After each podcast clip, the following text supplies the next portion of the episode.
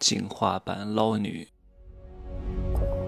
没有事实，没有真相，只有认知，而认知才是无限接近真相背后的真相的唯一路径。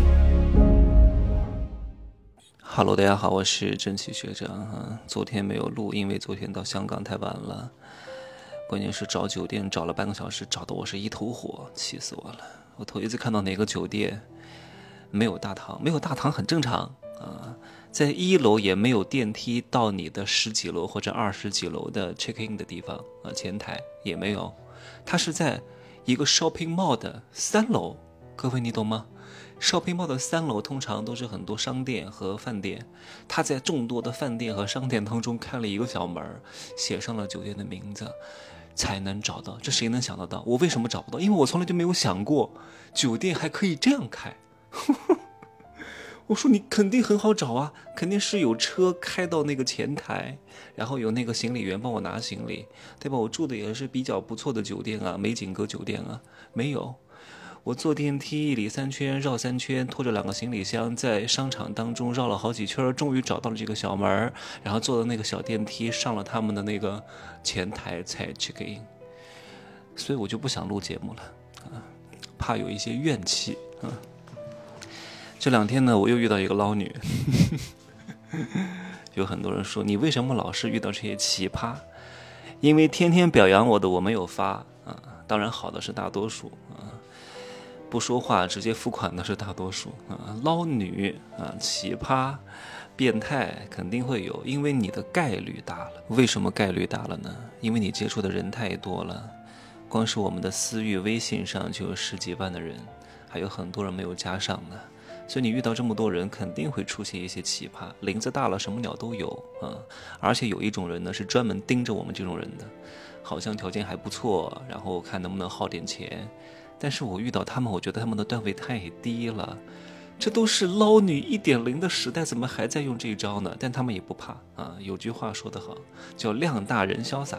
他们是批量式的加，应该哈发的东西呢，也应该都是群发，他不需要单独研究你的。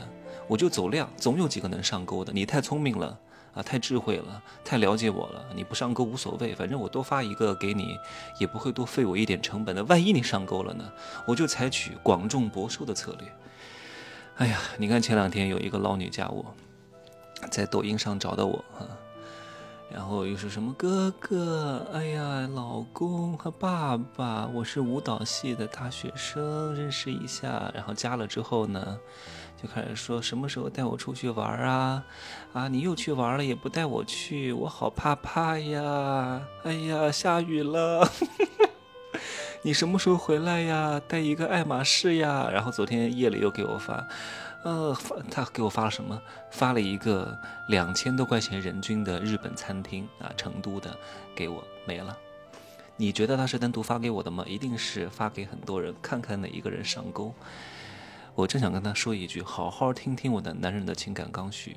你说你这种段位的选手啊，这种伎俩，还是初代捞女的水平，走这种路线只能捞到什么人呢？没有吃过肉的暴发户啊，拆迁款拿到位的那些人，真的是没有吃过一丁点肉啊，天天吃那些臭鱼烂虾的，才被你这种捞女啊霍霍。现在的很多捞女都已经进化了，不玩初代捞女玩的那些伎俩了。那现在怎么玩呢？这些初代捞女们，如果你是我的听众，好好听一听，别他妈还用你那些十年前的伎俩。现在的时代在变化，你们的捞术也得给我升级升级啊！现在的有钱男人越来越聪明了，在我们的调教之下，有钱人也聪明了，想捞他们的钱也不容易了。所以呢。魔高一尺，道高一丈，啊，捞术升级了。以前呢是吊着你，对你忽冷忽热啊，从来不让你得到它啊，奉行着叫什么，得不到的才是最好的。所以呢，从来不跟你确认任何关系，牵牵小手，抱一抱可以啊，不会跟你发生什么实质性上的关系，更不会在名分上确认你们是男女朋友。但现在男的也聪明了呀，你都不跟我确认什么关系。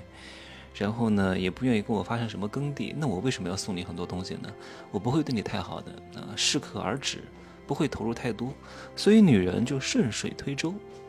我也跟你逛街，我也跟你接吻，我也跟你适当的耕个地啊，我也给你名分上的确认，甚至给你希望说以后我们会好好的在一起一辈子，为你传宗接代，辅佐你的江山，做你的贤内助啊。然后一旦名分上确认了这个关系，这个男人就彻底沦陷了。哎呀，现在她已经是我的女人了，至少是大半个女人了啊！给她花点钱也没事儿。一旦在一块儿之后，这个女的就开始阴晴不定，这个女的就开始生气，然后从你这儿捞更多的东西。有些女人天生是会 PUA 的啊，会找你各种各样的不是，把男人调教的真的是像狗一样。所以不管你是男是女，防止别人 PUA，好好把我最近刚出的。《富人的秘密》当中的叫反，我还忘了叫啥名字，叫啥名字？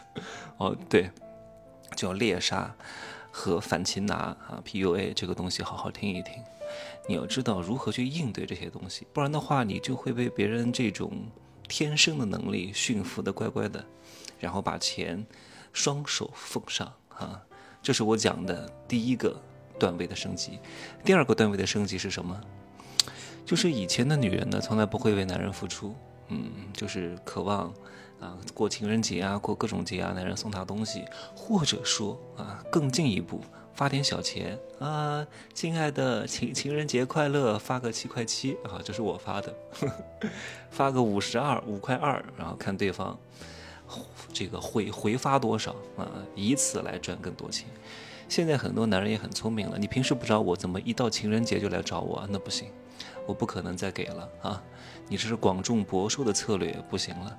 所以现在很多捞女呢，他们的手段变成了另外一种方式，就是平时没事儿烧烧香啊，不会临时抱佛脚，经常请你吃个饭啊。哎，我对你没有什么诉求，我就是认识一下啊，我也大方，请你吃个饭。他们为什么要这样做？他们在试探，在筛选。我今儿请你吃个饭，花个三百，嗯，我看你这个男人回请我回多少钱的？如果回请我一千的，OK，没问题，那我继续从你身上捞啊，你这个男人不错，上上当了，中计了。如果有一些男人呢，请他吃了三百。对方也回请三百，算了，这个人不合适。或者有些男人呢，就干脆就不回请，白嫖，那彻底放弃。反正我的数据量够大，我总能筛到那些冤大头。筛到了之后呢，再把他们带入到第一个篇章。第一个篇章就是该吃饭吃饭，该约会约会，该亲嘴亲嘴，该牵手牵手，该名分上确认关系就名分上确认关系，然后捞一笔大的。哼 嗯，捞女们还处在一点零时代的捞女们，好好听听啊。有点钱的男人们，真的要好好听听啊！有些男人真的，昨天还有人在我评论区留言说，有一个男的给一个女网红花了三十万，就给牵一下手，啥都没得到，疯了。我说赶紧让他听课，这个蠢男人该杀！那哄抬了更低的价格，妈的，太让人讨厌了。然后他说这个男的不愿意听课，那不愿意听课，不愿意受教育，那你就受点教训，活该！不骗你骗谁？活该过分自信，还真以为自己怎么样了？有点钱，还真以为自己很聪明了，活该被这些捞女哥，活该被这些低级女网红哥，嗯，就渴望对方喊你一句“大哥，真好，大哥你来了”，蠢货，就这样说吧，拜拜。